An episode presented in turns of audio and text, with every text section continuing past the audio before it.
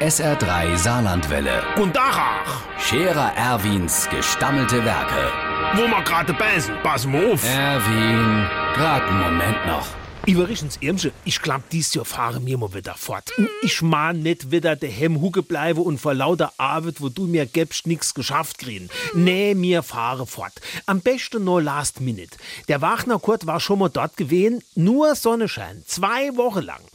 Dies Jahr fahrt er mit seinem Wohnwagen an die Mosel. Äh, der hat doch das riese Ding sich doch die vorige Woche. Jo, ein Wohnwagen, sieben Meter lang.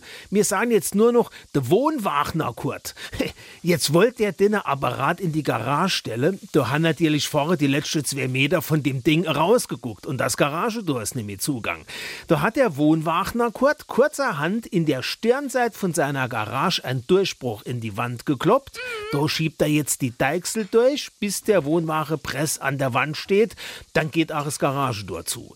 Das hätte er sich bei seinem Cousin abgeguckt. Der ist fast zwei Meter groß, hat aber nur Bette von 1,80 im Wohnwagen.